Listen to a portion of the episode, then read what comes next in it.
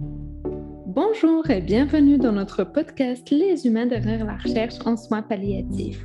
Il s'agit d'une initiative développée par des étudiants au sein du réseau québécois de recherche en soins palliatifs et de fin de vie, ou plus communément appelé RQSPAL.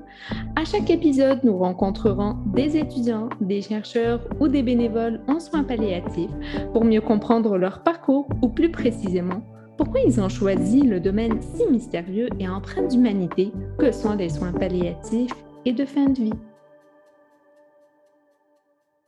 Bonjour et bienvenue à notre premier épisode du podcast Les humains derrière la recherche en soins palliatifs. Tout d'abord, avant de commencer, nous aimerions remercier François Tardif, coordonnateur du RQSPAL, ainsi que le comité étudiant du RQSPAL, sans qui la réalisation de ce projet n'aurait pas été possible. On aimerait également remercier Alex Cornelier, auxiliaire de recherche au sein du Arcuspal, pour toute son implication dans le, podcast. Avec son frère Jérémy, euh, il a notamment créé tout le montage et la musique d'introduction.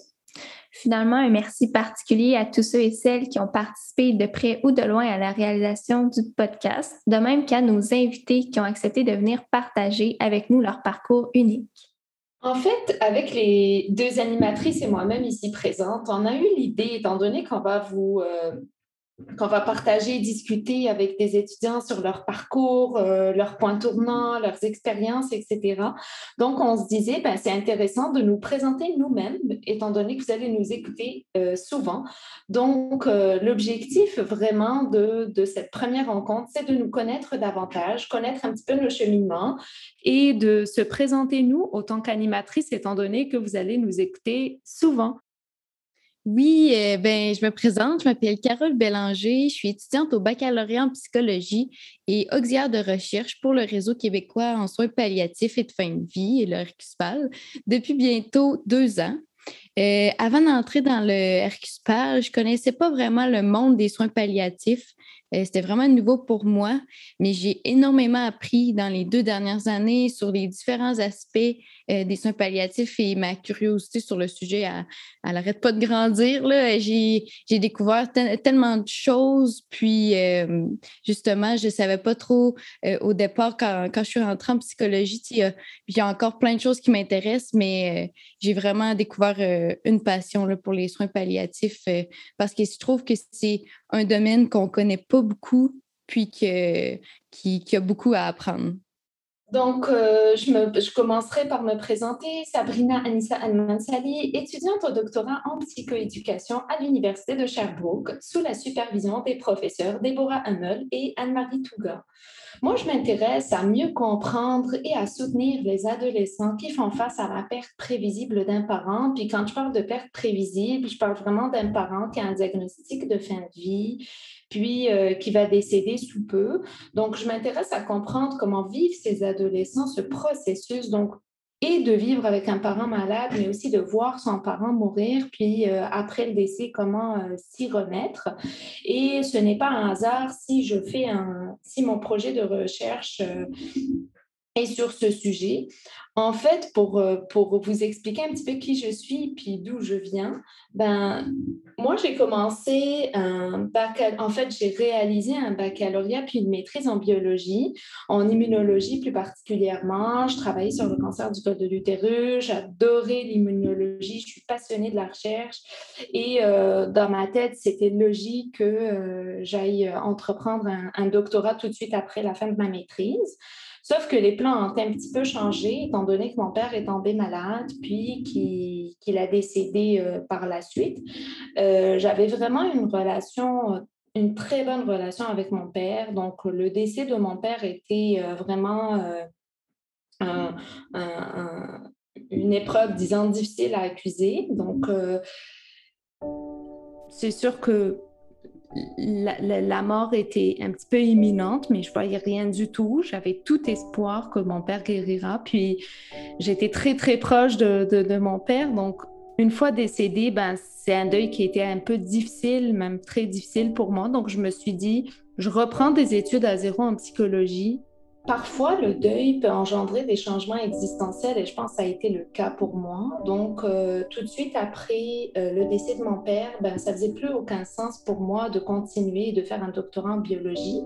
J'ai laissé tomber la biologie pour, me, pour aller vers les sciences humaines. Je me disais, je veux comprendre les endeuillés, je veux les soutenir parce que moi-même, j'aurais aimé avoir du soutien, mais j'en ai pas eu. Donc, je me suis dit, je veux vraiment comprendre ce processus et je veux être là pour ces personnes, pour les soutenir comme j'aurais souhaité d'être euh, euh, soutenue. Oui, c'est ça. Puis ça me, tu, parles, ça me, ça me rappelle tellement justement pourquoi j'ai choisi la psychologie parce que j'ai vu beaucoup de gens autour de moi justement vivre des deuils, des deuils difficiles. Puis je me demandais toujours, mais comment, comment j'aide la personne? Qu'est-ce qu'il faut que je lui dise? C'est quoi les bons mots? Puis c'est ça qui m'a vraiment dirigée vers ça. Puis là, quand que justement euh, j'ai commencé au Hercuspal, ça m'a ramené à ça. Ça ça m'a aussi ramené à l'évidence que euh, les, gens qui ont des deuils, que c'est vraiment important qu'ils soient soutenus. Puis, euh, justement, tu sais, euh, quand, j'ai perdu mon grand-père aussi cette année, j'ai vu tout, tout l'aspect, important, humain des soins palliatifs. En fait, j'ai toujours eu cette écoute empathique, j'ai toujours eu ce, cet amour de, discuter avec les personnes, de les réconforter, de les rassurer. Puis, euh, d'ailleurs, pour combler mon besoin, je, faisais du bénévolat à Saint-Luc, puis au CHUM par la suite, puis j'en fais toujours, de l'écoute et de l'accompagnement des patients. Donc, j'ai toujours eu cette, euh, facilité ou, disons, cette tendance naturelle à, à écouter les personnes. Par contre, connaissant un petit peu mon caractère sensible et tout, je me dis, est-ce que je serais prête? Est-ce que je euh, je serais euh, bonne en psychothérapie mettant ou dans l'intervention.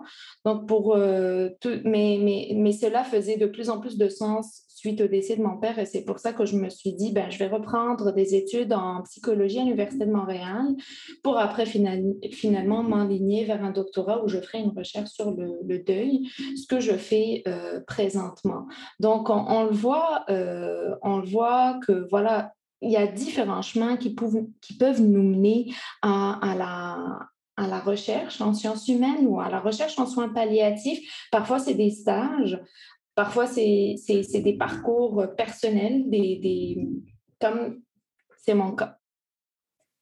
Wow, c'est vraiment le fun de vous entendre parler de vos cheminements. Euh, moi, je m'appelle Liane Robichaud, je suis étudiante au doctorat recherche et intervention en psychologie à l'Université de Montréal. Et je commence ma deuxième année à l'automne 2021. Mon projet de thèse porte sur le développement d'une stratégie d'évaluation de la qualité de vie en cancer avancé pédiatrique et je suis supervisée par Dr Serge Sultan. Je suis membre du comité étudiant du RQSPAL depuis mai 2020 si ma mémoire est bonne, j'ai découvert vraiment un intérêt envers la psycho-onco et les soins palliatifs de façon euh, assez fortuite. Avant, euh, au bac, quand je faisais mon baccalauréat en psychologie, euh, j'avais jamais vraiment fait de recherche. Puis, j'ai été embauchée comme auxiliaire de recherche dans le laboratoire de Dr. Lynn Gauthier, qui est membre de l'ERMOS, donc de l'équipe de recherche de la Maison Michel Sarrazin en oncologie psychosociale et soins palliatifs. Elle est également membre du RQSPAL et, et professeure adjointe de l'Université Laval. Donc, c'est vraiment à travers euh, ces projets de recherche à elle que j'ai découvert euh, la psycho-oncologie. Et puis, en fait, c'est cet intérêt-là que j'ai décidé de, de continuer d'explorer. C'est pour ça que j'ai décidé de faire mon doctorat en soins palliatifs pédiatriques c'est vraiment un intérêt que je souhaite euh, continuer d'explorer. C'est un domaine qui est assez fascinant où on peut vraiment y trouver euh, son compte. Donc, euh, voilà. Donc, c'est Carole, Sabrina et moi-même, Liane, qui allons animer ce podcast. Vous allez nous entendre ainsi que divers invités, que ce soit des étudiants, des chercheurs ou des bénévoles en soins palliatifs. C'est ça, c'est intéressant de vous écouter. Carole, Liane, c'est sûr qu'on se côtoie. En tout cas, Liane, je suis membre du comité étudiant avec toi, donc on se côtoie depuis presque une année, ben, quelques mois. Mais euh, je ne connaissais pas non plus ton parcours. Donc, c'est sûr que puis Carole, je te connais, tu es auxiliaire de recherche, mais je ne connaissais pas non plus ton parcours. Donc, c'est sûr que généralement, on côtoie des personnes, on discute avec eux, mais c'est rare qu'on connaisse vraiment leur parcours ou qu'est-ce qui les a amenés à faire de la recherche en soins palliatifs. Puis c'est ça l'objectif un petit peu de, ce podcast, c'est de, de, discuter avec les étudiants, de nous partager vos parcours uniques, comme l'a si bien puis de, de comprendre un petit peu c'est quoi les points tournants, c'est quoi les, facilités ou disons les difficultés que vous avez affrontées dans, vos parcours. Je pense qu'on a tous eu des, des, professeurs, des chargés de cours qui faisaient 36 000 projets en même temps puis qui réussissaient dans tout ce qu'ils entreprenaient. Puis ça nous a, en tout cas, autant qu'étudiante, moi, j'étais toujours fascinée par ces profils, mais... Euh, on vit dans une société où on valorise beaucoup les bons coups, mais on oublie parfois euh, d'applaudir aussi des difficultés que les personnes vivent, puis comment ils les surmontent. Puis l'objectif de ce podcast, c'est aussi d'inspirer les étudiants en se disant, ben, telle personne, voilà comment elle a réagi suite à telle situation, ou voilà comment, euh, comment elle, a, elle a tourné finalement son chemin, ou elle a pris une autre, euh, une autre, un autre angle, puis c'est correct aussi. Donc, euh, c'est un petit peu, en résumant un petit peu les objectifs du podcast, ben, je dirais ça. Si je peux rajouter, je dirais que euh, on s'est rendu compte, en fait, qu'il y a plusieurs informations qui n'étaient pas vraiment accessibles, euh, alors qu'il y a plusieurs sujets que si on, ose en parler, on, veut normaliser aussi les parcours. Euh, il y a certaines situations qu'on on vit tous ensemble, mais qu'on n'ose pas vraiment discuter. donc, on veut vraiment qu'ici, ce soit une plateforme où que les gens ils vont venir échanger. Puis, comme Sabrina l'a si bien dit, là, que d'autres étudiants, les gens qui vont nous écouter puissent se reconnaître à travers ces personnes-là, reconnaître les ressources aussi qui peuvent exister euh, quand on vit des difficultés. En partageant un petit peu mon histoire, j'ai montré que mon parcours était très atypique. Puis, je pense que le plus important quand on fait des, des études ou des études supérieures ou des études en sciences humaines, le plus important, c'est d'aimer ce qu'on fait, d'être motivé de ce avec ce qu'on fait, puis de toujours essayer de trouver sa voie, même si parfois on a cette impression que la vie c'est une ligne droite, ben pas forcément, c'est pas une ligne droite. Puis le plus important c'est que c'est comme une pierre par-dessus une pierre pour faire mettant un totem. Puis c'est un petit peu ça la vie finalement. Donc l'objectif vraiment, c'est en vous invitant à écouter nos podcasts, c'est de voir un petit peu que tous les parcours ne se ressemblent pas. Puis parfois, on peut trouver plus de points en commun qu'on pense. Moi, personnellement, quand je lis certains articles où je vois que l'auteur partage mettant Ah, j'ai perdu mon père, je me dis oh, la première fois que je l'ai lu, j'étais comme tellement fière, tellement contente, bah, pas fière d'avoir perdu mon père, mais fière de lire ça dans un article parce que c'est sûr qu'on n'en parle pas. Puis là, en, en rencontrant d'autres professeurs, je me rends compte aussi que chacun choisit, si on veut, son thème de recherche, son, son filon, si on veut, en fonction d'expériences qu'il a vécues. Puis chaque expérience nous, nous impacte, chaque expérience nous, nous fait montrer aussi des opportunités. Oui, puis aussi, euh, euh, comme, comme disait Sabrina, là, on n'entend pas beaucoup parler euh, des difficultés des gens. Souvent, on entend parler des plus bons côtés, mais la plupart des gens, justement, vont avoir, vont vivre beaucoup plus de difficultés que de bons coups. C'est souvent, souvent dans le parcours, euh, dans le parcours que ce soit universitaire euh, euh, ou parcours académique tout court, il y a souvent des difficultés qui vont arriver, puis on va, on va se sentir seul là-dedans, mais au final, tout le monde en vit puis je pense que c'est bien de mettre des mots sur ces difficultés-là parce que c'est pas, ça arrive pas juste à, à, peu de personnes, ça arrive à beaucoup de personnes. Donc je pense que c'est important d'en parler. En même temps, on veut aussi mettre en lumière les bons coups de nos étudiants au sein du réseau. Des fois, il y a des questions qu'on se pose simplement à travers notre parcours. Ah, mais comment on fait pour devenir chercheur en soins palliatifs? Euh, c'est tous des sujets qui, qu'on aborde peu ou qu'il n'y a pas vraiment d'endroit où trouver ce genre d'informations-là. Donc, c'est à travers cette plateforme-ci, on veut transmettre ce genre d'informations-là euh, aussi. Puis ce que je rajouterai, c'est que c'est sûr, on, partagera, on discutera, on invitera en fait des étudiants euh, du réseau, mais on invitera aussi des professeurs, des chercheurs qui nous partageront aussi leur cheminement. Donc parfois, euh, c'est sûr que un petit peu comme disait Liane, on ne sait pas trop comment se, quel chemin prendre pour arriver en recherche en soins palliatifs. Puis, euh, en, invitant nos, différents professeurs et chercheurs du réseau, ben, ça, va, aussi euh, vous inspirer à savoir euh, quel chemin vous voulez entreprendre en fonction de la, finalité ou de votre objectif final ou des sujets de recherche qui vous intéressent, puis d'en apprendre aussi davantage sur les différents chercheurs de notre réseau.